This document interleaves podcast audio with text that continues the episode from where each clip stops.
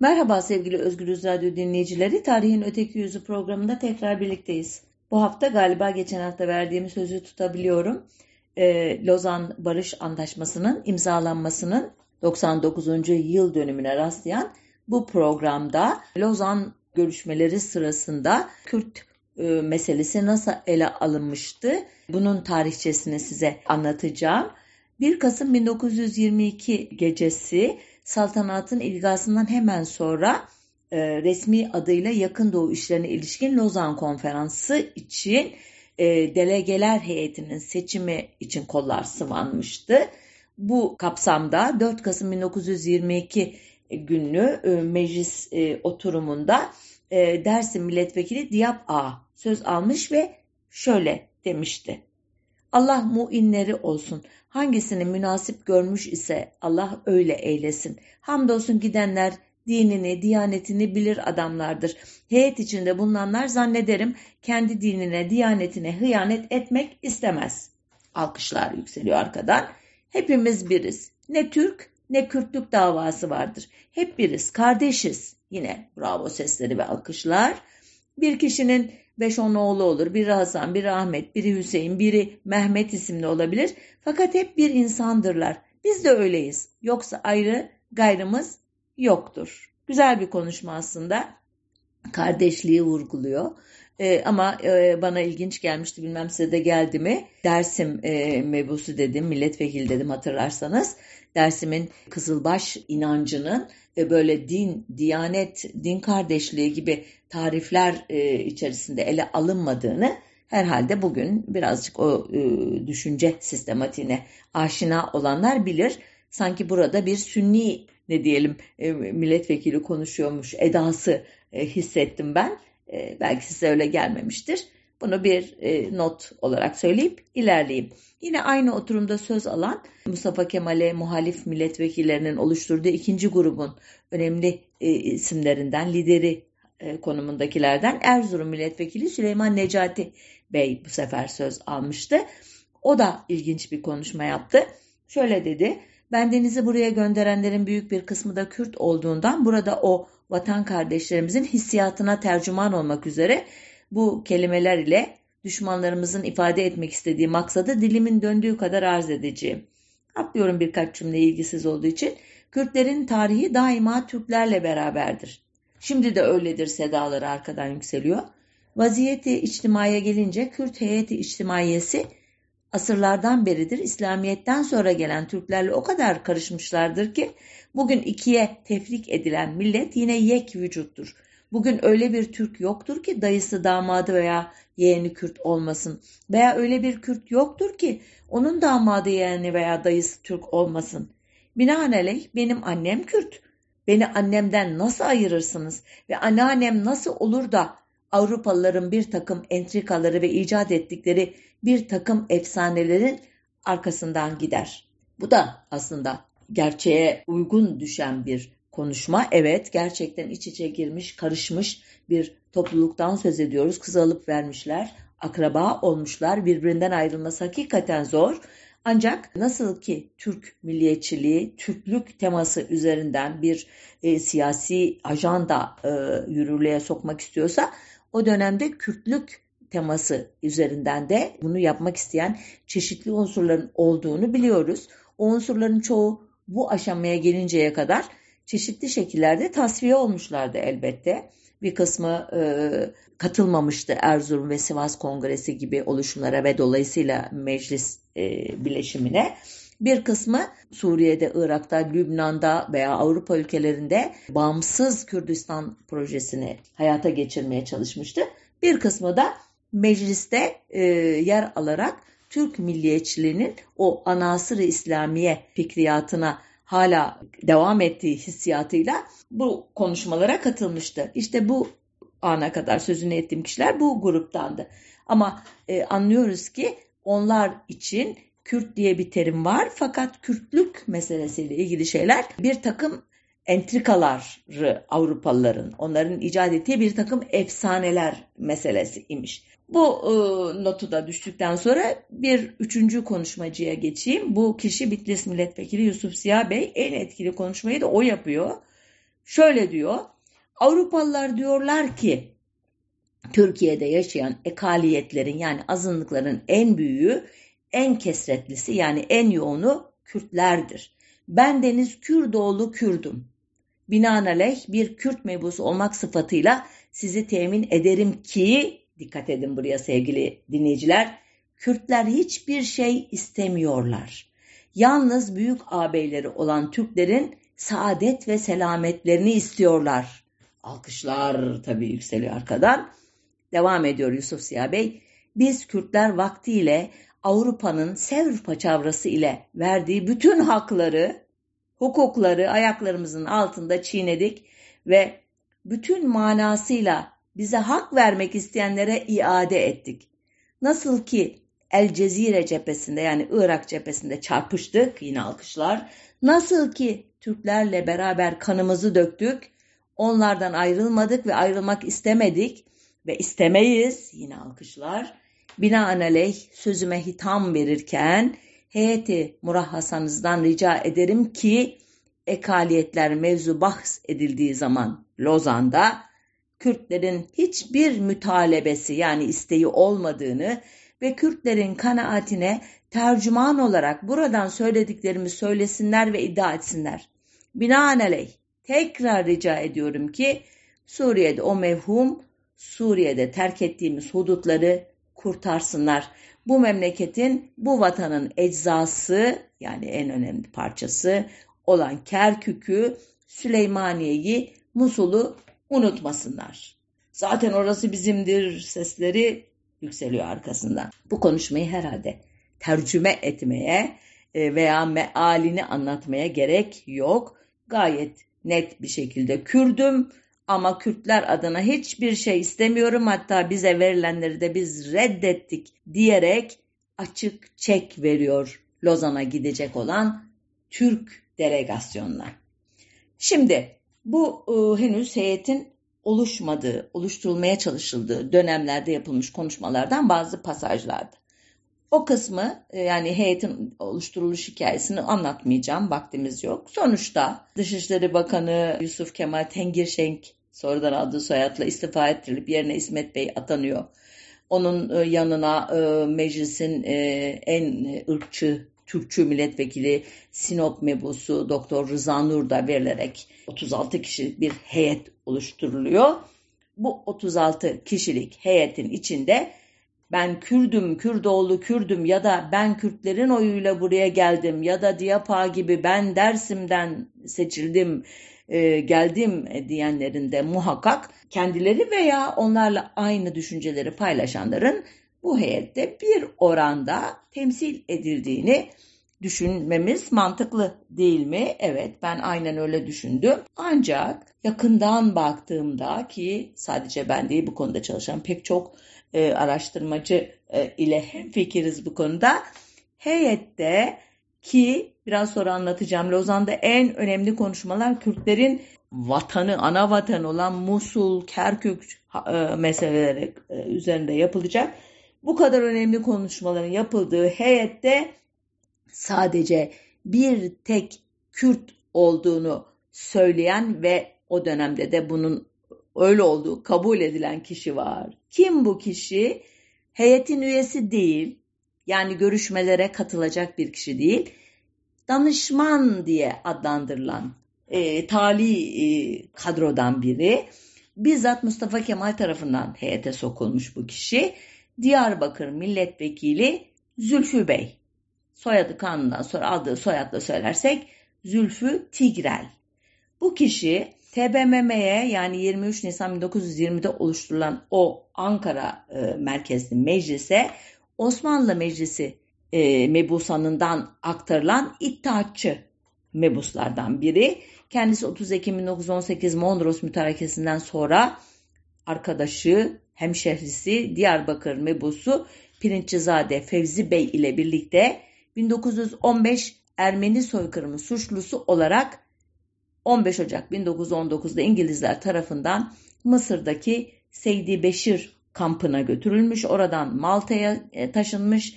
Malta'dan e, döndükten sonra da doğrudan Ankara'ya gelerek e, meclise Diyarbakır milletvekili olarak katılmış bir kişi. Bu kişinin daha sonra adı CHP olacak Halk Fırkası'nın kurucularından olduğunu söyleyeyim. 4 Mart 1925 tarihinde taklidi sükun kanlı evet oyu verdiğini, 1924'te Terakki Ferver Cumhuriyet Fırkası kuruluşuna kuruluşu toplantılarına katıldığını ancak e, kurucu üye olmadığını ve 1940'ta öldüğü tarihe kadar Diyarbakır milletvekilliğini sürdürdüğünü belirteyim. Bu hızlı biyografiden anlayacağınız üzere Zülfü Bey Kürt asıllı idi, Kürt kökenli idi bugünkü terminoloji ile ama Kürt toplumunu temsil eden biri değildi. Aksine İttihat Terakki gibi Türk milliyetçiliğinin amiral gemisinin içerisinde yer almış, Türk milliyetçiliğinin e, Ermeni e, karşıtı politikalarının uygulayıcısı olmuş ve meclise katıldıktan sonra da Kemalist kadrolarla işbirliği yaparak onların Türk milliyetçiliğini inşa sürecinde bu e, ideoloji temelinde bir Türk ulus devleti kuruluşu sürecinde görev almış bir kişiydi. Yani buna 36 kişilik heyette bir Kürt temsilci vardı demek mümkün değil idi bu e, biyografiden sonra. Şimdi bu kadro gitti e, şeye İsviçre'nin Lozan şehrine 20 ee, e, Kasım 1922 tarihinde 15.30'da diyelim saatiyle de verelim e, açılışı yapıldı konferansın. Ondan sonra birçok e, işte komisyonlar oluşturdu vesaire bizi ilgilendirmiyor o kısmı. Kürt meselesi ne zaman konuşulmaya başlandı diye bakıyoruz. 12 Aralık 1922 günlü azınlıkların korunması başlıklı oturumda Kürdistan teriminin ilk kez telaffuz edildiğini görüyoruz. Kim telaffuz ediyor? Elbette Türk heyeti değil, galiplerin e, lideri e, Birleşik Krallığın e, temsilcisi Lord Curzon şöyle bir cümlede kullanıyor Kürdistan terimini. Kürdistan dağlarının çeşitli yerlerinde ve Türk-İran sınırı üzerinde yaşayan önemli bir Nasturi ya da Asuri Hristiyanlar vardı diyor ve birden herhalde buz gibi sular dökülüyor Türk tarafının sırtından öyle diyeyim. İsmet Bey buna cevap verirken Ermenilerin Kürtlere yaptığı haksızlıklardan bahsederek 1915 e, sürecinde Kürt meselesinde bugünkünden farklı bir e, üslup kullanılacağını e, gösteriyor aslında bir anlamda.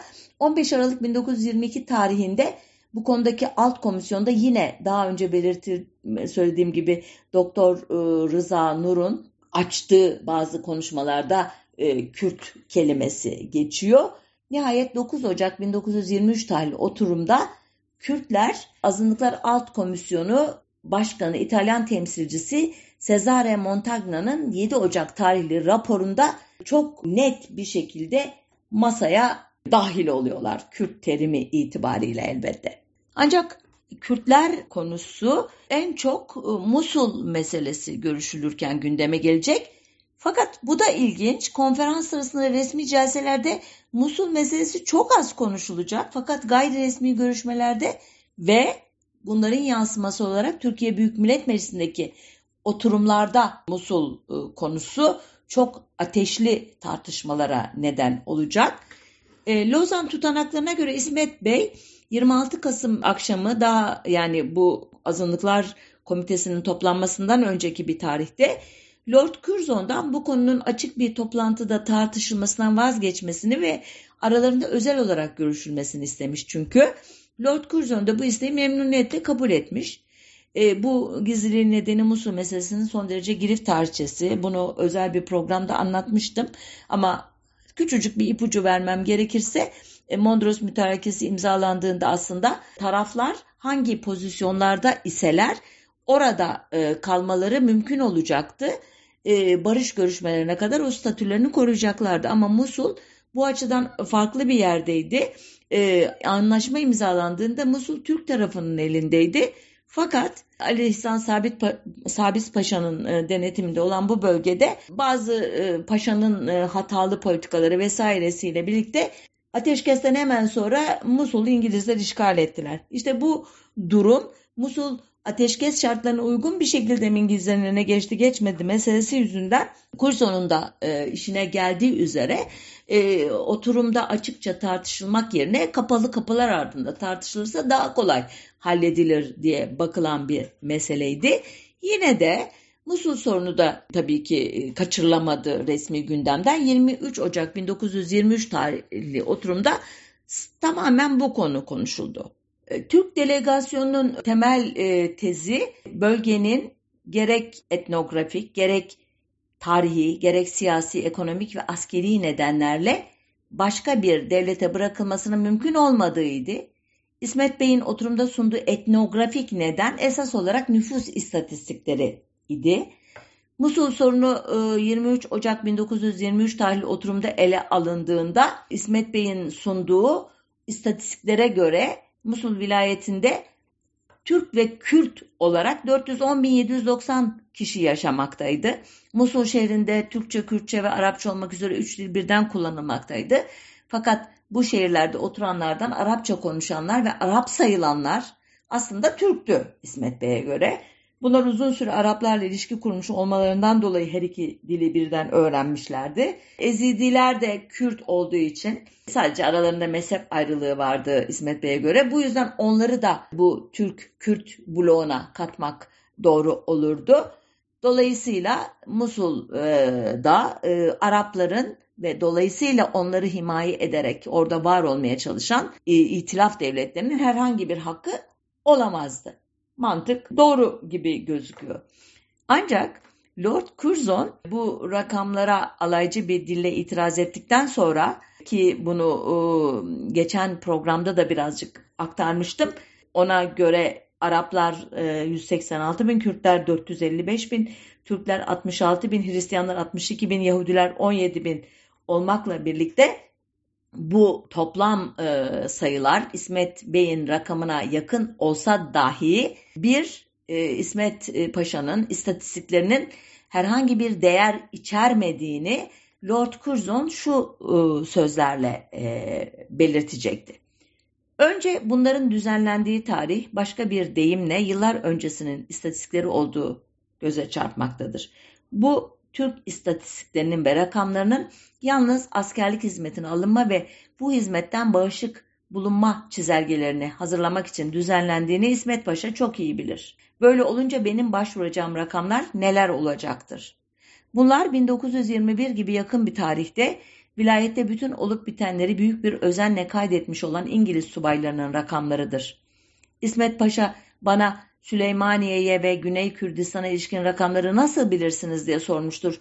Bu konuda kendisinden daha çok bilgili olmam gerekir.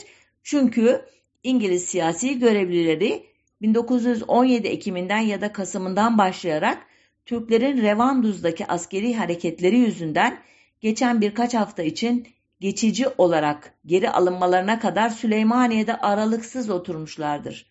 İngiliz subaylarından biri şimdi de orada bulunmaktadır.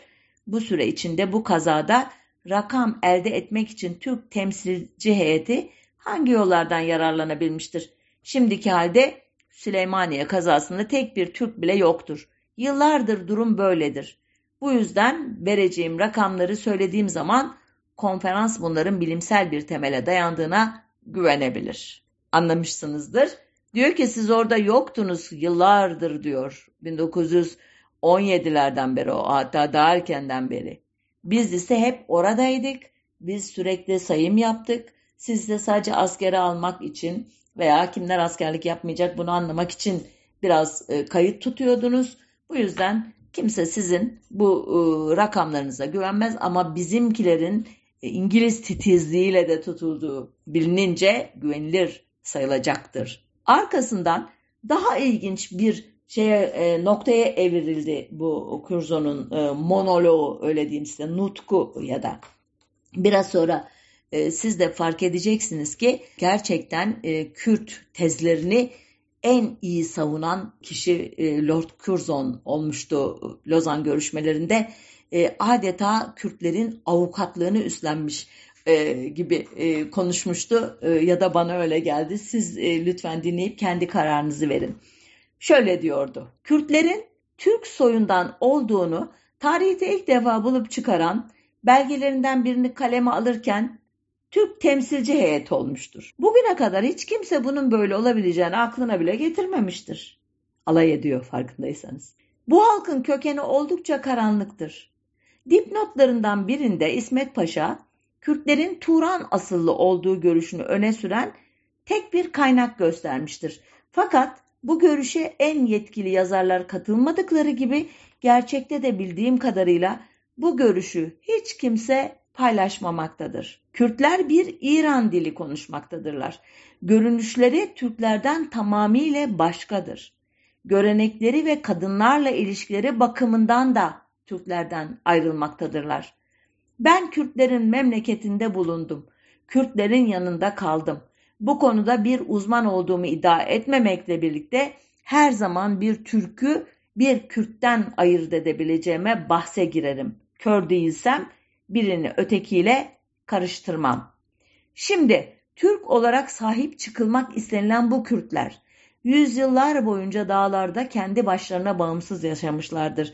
Kürtler İstanbul'dan gelen her türlü müdahalelere karşı direnmişlerdir. Türk hükümeti Güney Kürdistan üzerinde hiçbir zaman etkili bir otorite kuramamıştır. Türk valilerinin bu memlekete giremedikleri sık sık olmuştur. Yolculuklarını oraya kadar uzatabilmek için uzun süre bekledikleri çok görülmüştür. Bir kez buraya gelince de ancak çok zayıf bir otorite kurabilmişlerdir. Savaş sırasında bu bölgenin Kürtleri Türklere ne şekilde olursa olsun hiçbir yardımda bulunmamışlardır. Gerçekte savaşlardan birine herhangi bir yardımda bulunmuşlarsa da bu yardım İngilizlere yapılmıştır. Buraya kadar olanı izninizle birkaç cümle ile değerlendirmek istiyorum. Bilmem fark ettiniz mi? Resmen Türk tarih tezinin temel e, naslarından birine Kürtler e, Horasan'dan gelirken e, dillerini kaybetmiş, e, kimliklerini kaybetmiş bir Türk boyudur tezine daha en erken e, düzeyde yapılmış ciddi bir itirazla karşı karşıyayız. Ki Türk tarih tezinde daha epey var. 1936'larda şekillenecek tam anlamıyla.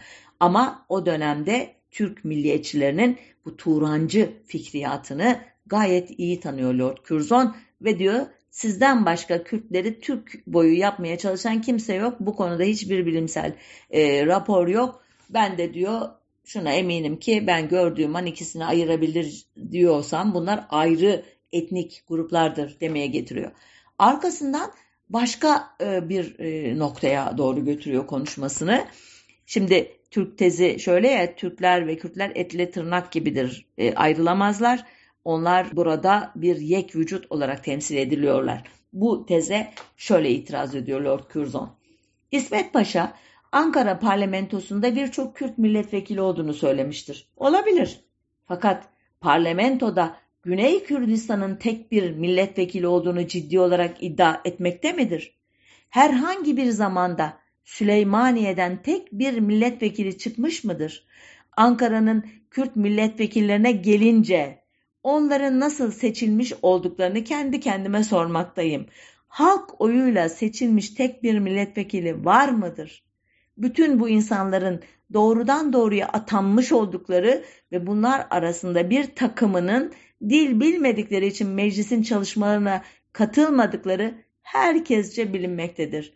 Bu yüzden Ankara'da Kürt topluluğunun parlamentoda temsil edildiği iddiasına ağırlık verme gerektiğini sanmamaktayım. Çok kibarca ters takla attırmış cümleye. Bu da herhalde açık. Yani bize maval okumayın diyor.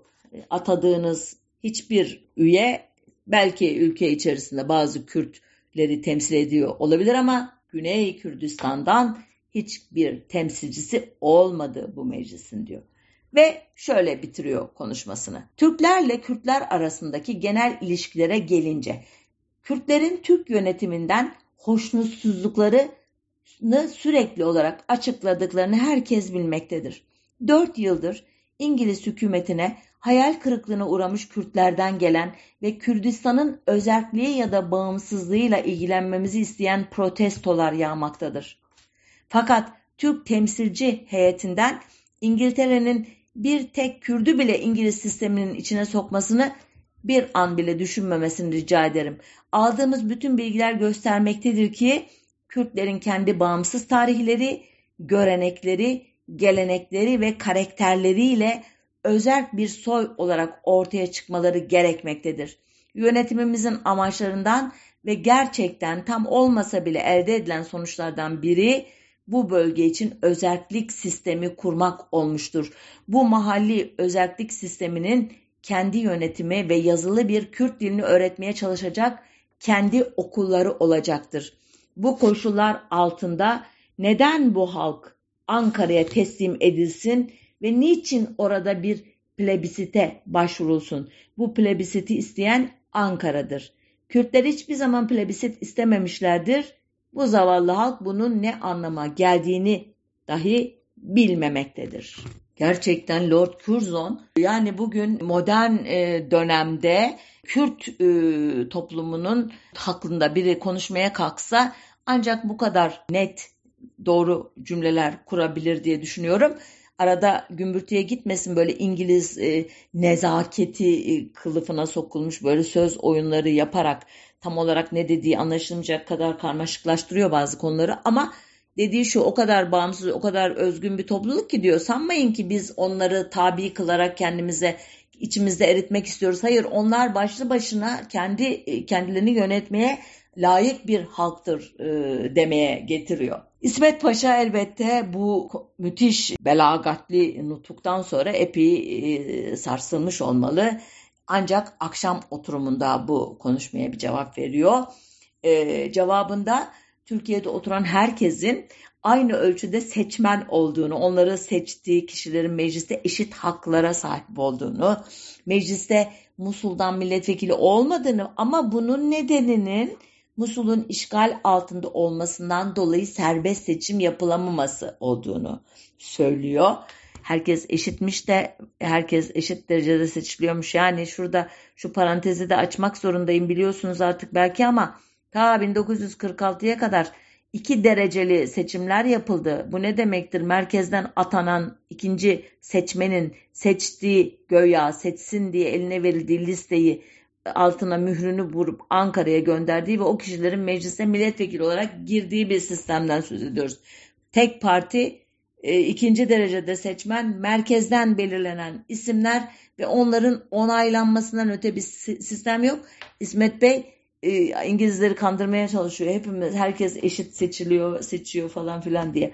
Zaten buna Lord Curzon tekrar söz alarak e, İsmet Paşa'nın bu milletvekillerinin nasıl seçildiğini, kaç oy aldığını, kimlerin onlara oy verdiğini açıklayamadığını, Musul konuşulurken de Musul temsilcisi olmamasının eksiklik olduğunu belirttikten sonra Musul'da plebisit yapmanın neden imkansız olduğuna dair bir konuşma daha yapıyor. Plebisit de yani halk oylamasıyla kendilerine sorulan bir cevabı e, e, özür dilerim soruyu cevaplamasını anlayalım. Yani örneğin Türkiye'ye bağlanmak mı istiyorsunuz? İngiliz mandası olmak mı istiyorsunuz? Yoksa atıyorum e, özel bir yapıda devam etmek mi istiyorsunuz? Halk bunlardan birine oy verecek. Ancak diyor ki Lord Curzon burada işte biraz hınzırlık yapıyor belki. Ama konuşmayı yine de siz dinleyip karar verin. Plebisit bir sınırın saptanması bakımından zararlı ve uğursuz bir yoldur. Önce kimlerin oy vereceğini, oy verme yaşının, o ülkede oturma şartlarının ve süresinin ne olacağını kararlaştırmak gerekir. İsmet Paşa'nın söylediği gibi Musul nüfusunun büyük bir kısmı göçebedir. Bu nüfus içinde kimler oy verecektir ve bunlar hangi ilkelere göre seçilecektir? İkinci olarak oy verme sırasında güvenliği sağlamakla kimlerin görevli olacağını sağlamak gerekir. Hangi ordu Kürdistan'da asayişi sağlamaya gelir? Plebisitler iç içe geçmiş bir halka değil, birleşmiş bir halka ve çözümlenecek sorun karmaşık değil de basitse uygulanabilir. Şimdi plebisit meselesi, Musul'un geleceği meselesi bunların hepsini Musul programında uzun uzun konuşmuştuk aslında. Burada ama Kürt meselesinin bu o bağlamda konuşulduğunu başta söylediğim için biraz daha e, istemeden tekrara düştüm belki o Musul programını seyredenler arasından gereksiz laflar ettim ama hafıza tazelemek iyidir. Bu e, konuşmalar yapılırken İsmet e, Bey'in her konuşmada biz Türkler ve Kürtler, biz Türkler ve Kürtler, işte Kürtler ve Türkler etti ve tırnaktır gibi diye başlaması sadece İngilizlere değil, meclisin ırkçı Türkçü kanadından gelen ikinci delege Doktor Rıza Nur'un da tepesini attırmıştı.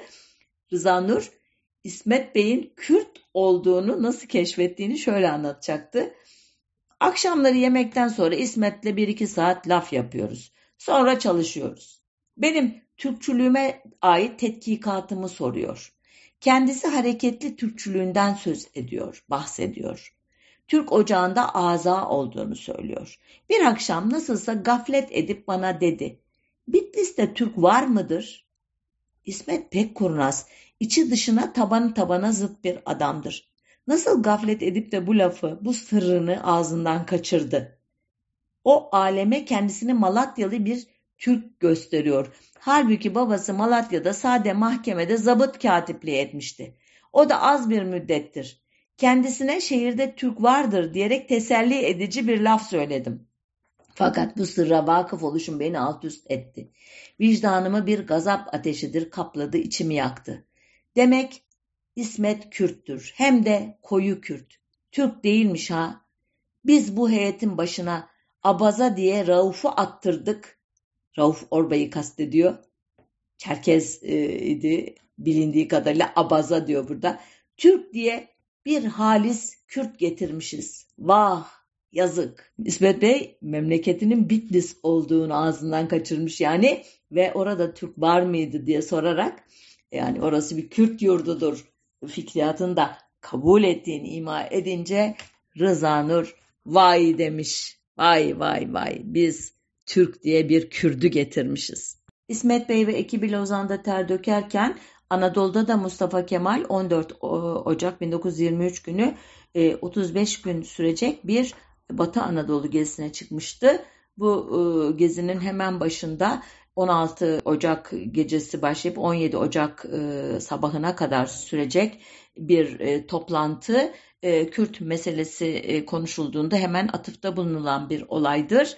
İzmit kasrında özel olarak Mustafa Kemal'in davet ettiği e, İstanbul gazetecilerinin Vakitten Ahmet Emin, Tevhidi Efkar'dan Belit Ebu Ziya, İleriden Supin Nuri, Tanin'den İsmail Müştak, Akşam'dan Falih Rıfkı, İktam'dan Yakup Kadri, İzmit İleri'den Kılıçzade İsmail Hakkı ile Kızılay Derneği Başkanı Doktor Adnan ve Halide Edip Hanım'ın özel olarak çağrıldığı bu e, sohbet toplantısında Ahmet Emin Bey'in Kürt sorunu konusunda ki sorusu Kürtlük sorunu nedir bir iç sorun olarak temas buyurursanız çok iyi olur demesi ile Mustafa Kemal'in ona verdiği cevap çok meşhurdur biliyorsunuz. Okuyayım e, yine de e, tutanaklardan unutanlar olabilir.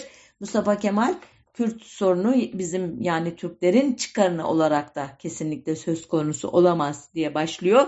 Yani bir Kürt sorunu var bir de Türklerin çıkarları var unutmayın bunu ve devam ediyor. Çünkü bildiğiniz gibi bizim milli sınırımız içinde var olan Kürt unsurlar o şekilde yerleşmişlerdir ki pek az yerlerde yoğundurlar.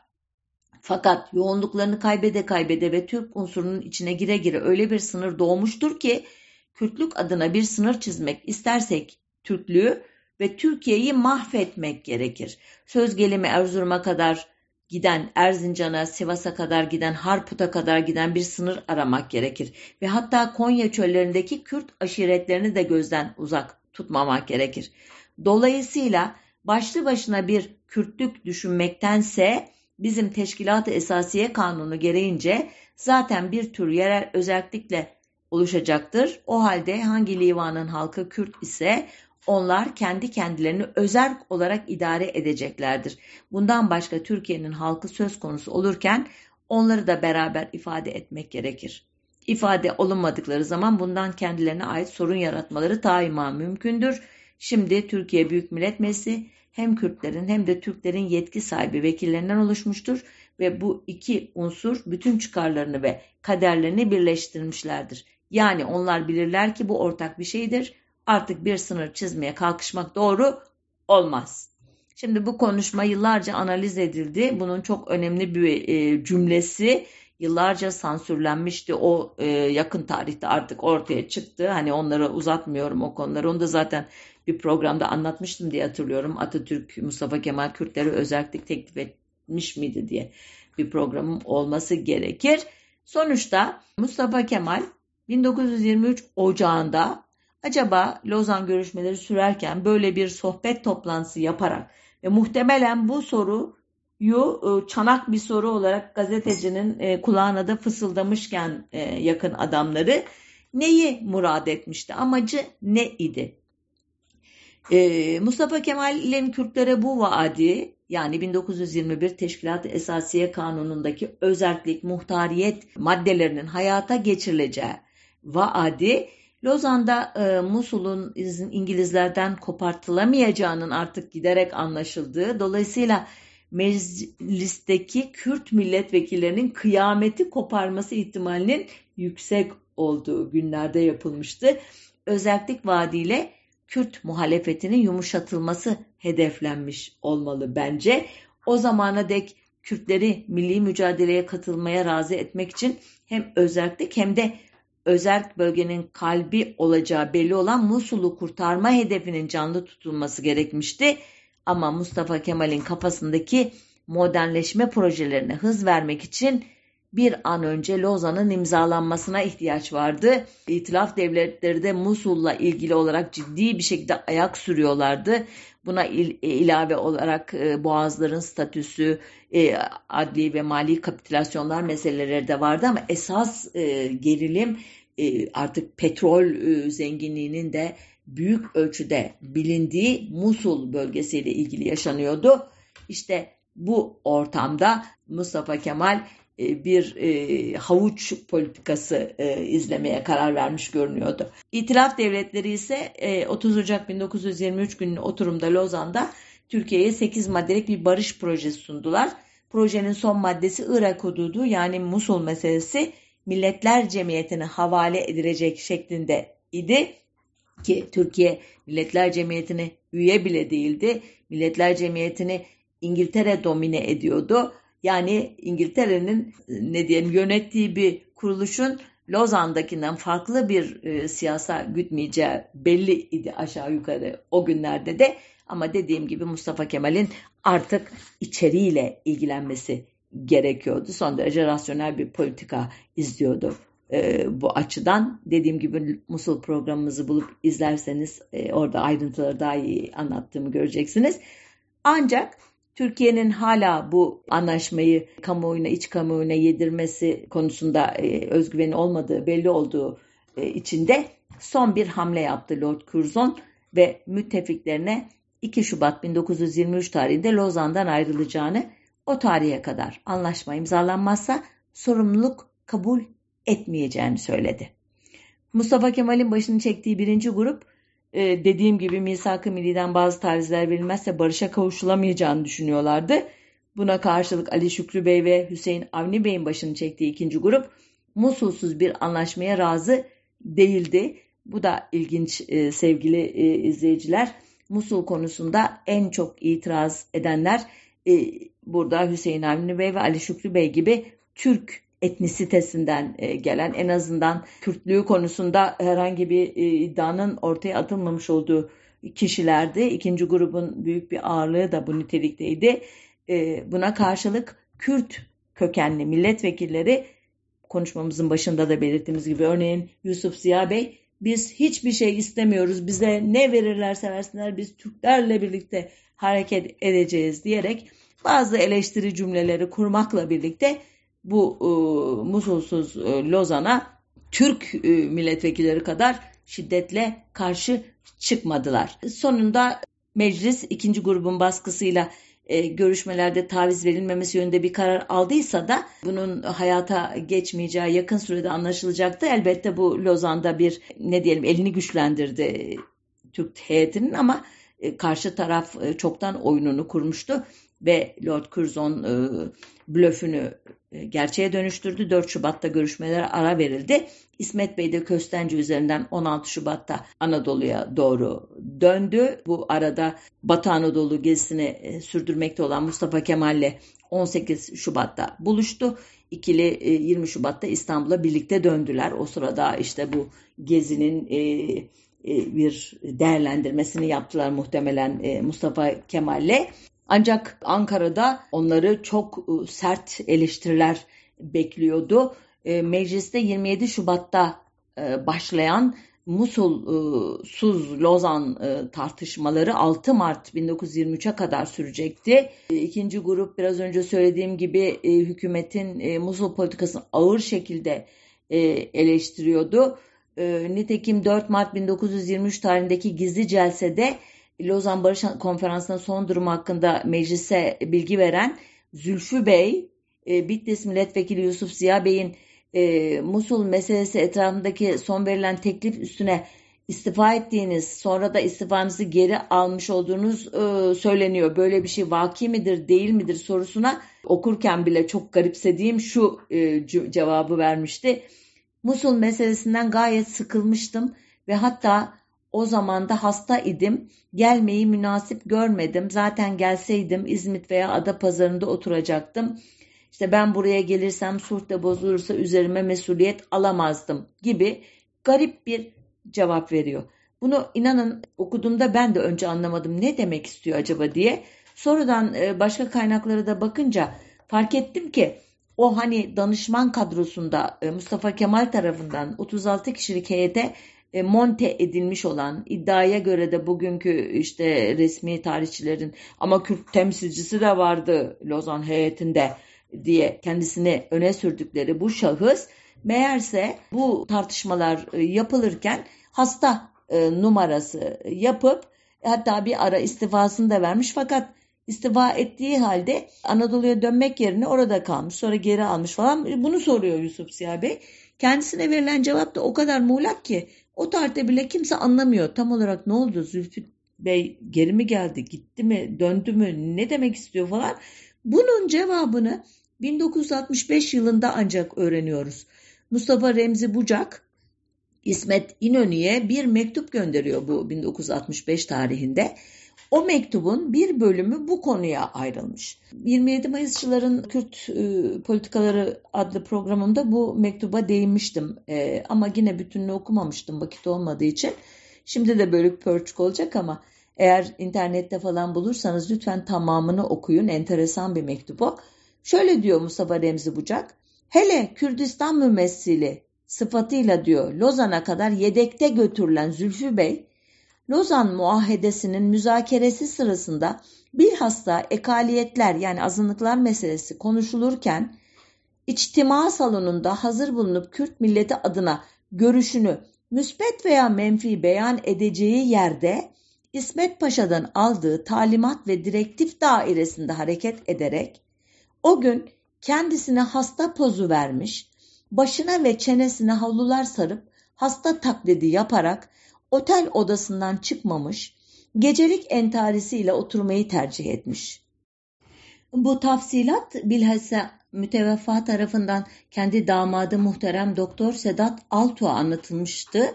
Bu muhterem doktoru Diyarbakır'daki evlerinde ziyaret ettiğimde bir vesile ile bana anlatmış idi.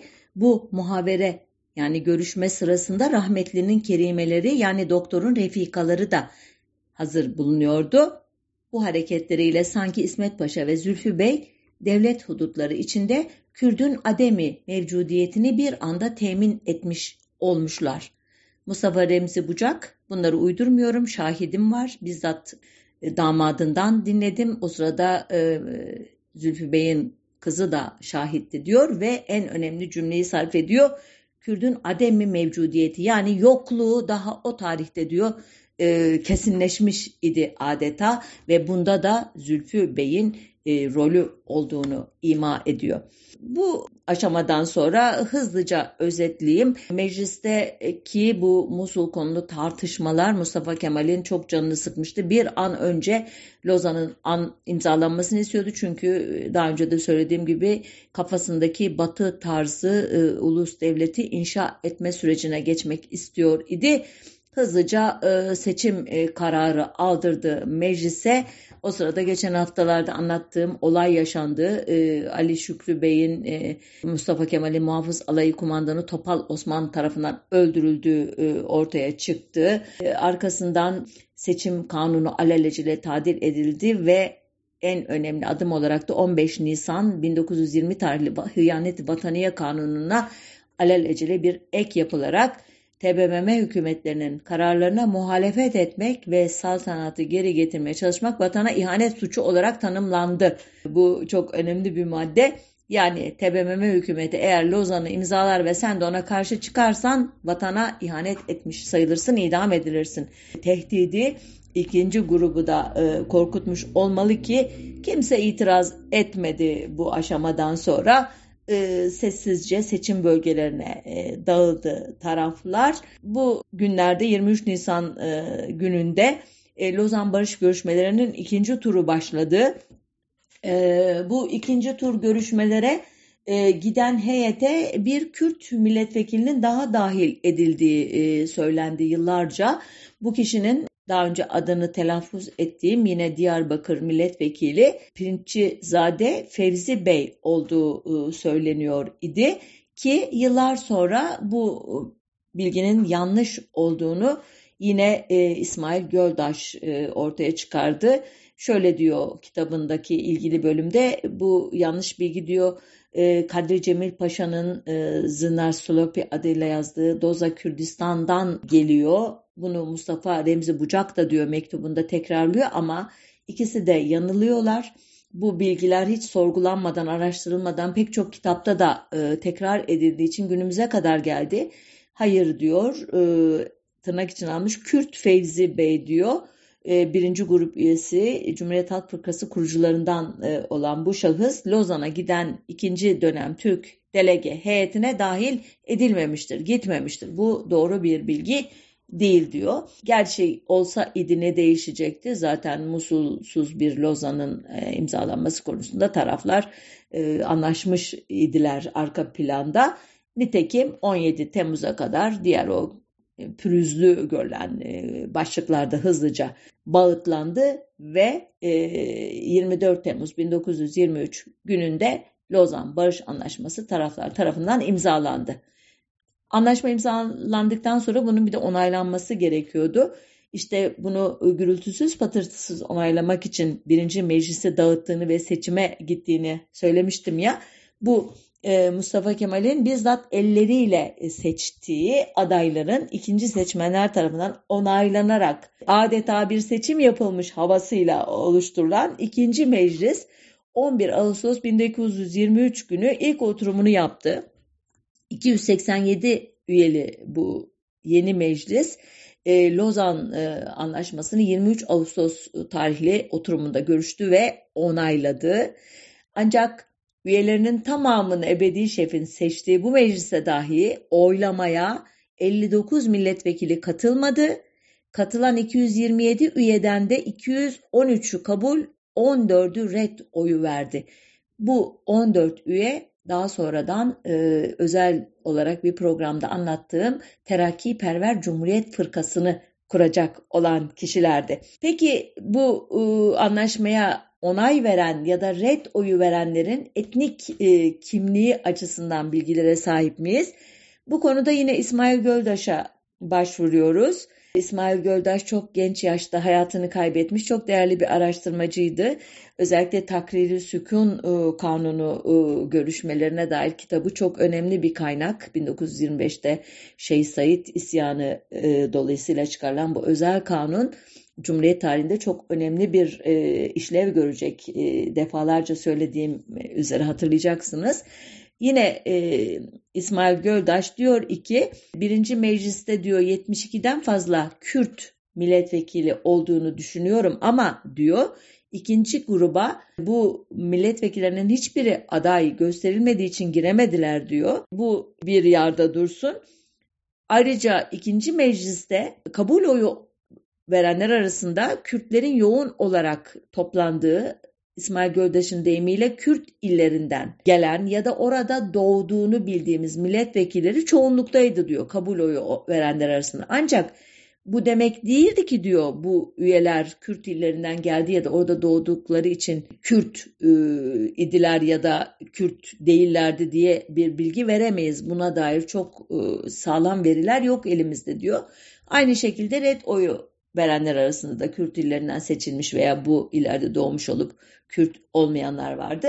Özetin özeti zaten çok büyük bir oranda evet oyu verildiği için meclisin Kürt kökenli olsun olmasın, kendine Kürt desin demesin, Kürt vilayetinden gelsin gelmesin çok üyesinin Lozan'ı bu şekliyle içine sindirdiğini görmek mümkün. Yani bunu e, zorlamaya gerek yok yorumları diye düşünüyorum. İkinci adam ünvanlı e, değil mi milli şef diye ileride Atatürk'ten sonra Türkiye siyasetinin en önemli aktörü olacak olan Lozan görüşmelerinin de gerçekten e, mimarı olan e, İsmet Bey yıllar sonra bir röportajında e, genel tabloyu şöyle özetlemişti e, konumuzla ilgili olarak.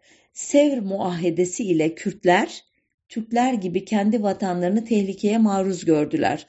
Çünkü Sevr muahedesi hükümlerine göre Doğu Anadolu'da Ermenistan hududu bitişiğinde bir Kürdistan devleti kurulacaktı.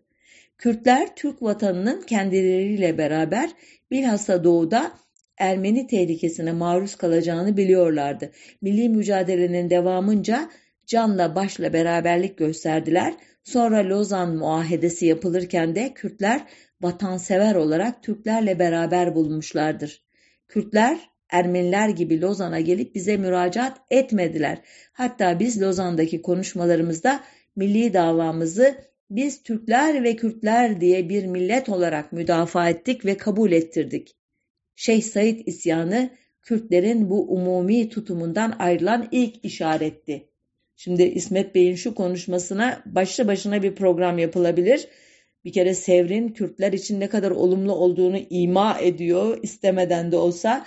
Kürtleri Türk milliyetçiliğin yanına yedeklerken nasıl Sevr'in o Ermenistan'la ilgili maddelerini bir sopa olarak kullandıklarını, bir tehdit olarak kullandıklarını ifade ediyor farkına varmadan ve Kürtlerin en azından e, meclise katılan kesimlerinin Türk milliyetçiliğinin ajandasına nasıl entegre edildiğini ya da asimile edildiğini çok güzel anlatıyor. E, burada şey, Said isyanını Kürtlerin bu umumi anlaşmadan ayrılması olarak ifade etmesi de son derece e, ne diyelim hınzırca. Çünkü Kürtler esas 1924 Anayasasında ki 88. E, maddede cisimleşen e, yeni kurulan devletin Türk karakteri üzerine bu anlaşmadan kendilerine bir hayır gelmeyeceğini idrak ediyorlar. Çok özet söyledim elbette. Evet programımızı bağlayalım. Türk-Kürt kardeşliğine yürekten inanmış olan Yusuf Ziya Bey Bitlis mevusu hatırlayacaksınız programda birkaç kez adını andık.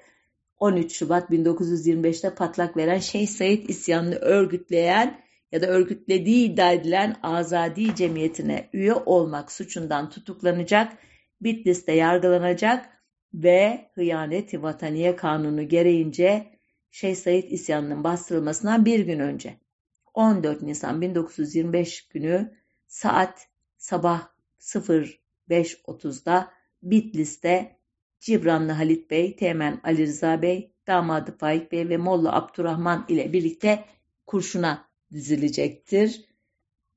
Lozan Anlaşması'nın imzalanmasından 9 yıl sonra e, bu programın başında meclisteki e, destekleyici konuşmasını verdiğim Diap A ne düşünüyor diye merak ettiğinizde onun Enver Behnan Şapolyo'ya verdiği röportajı Yeni Gün gazetesinden 27 Temmuz 1931 tarihli nüshasından e, görebiliyoruz.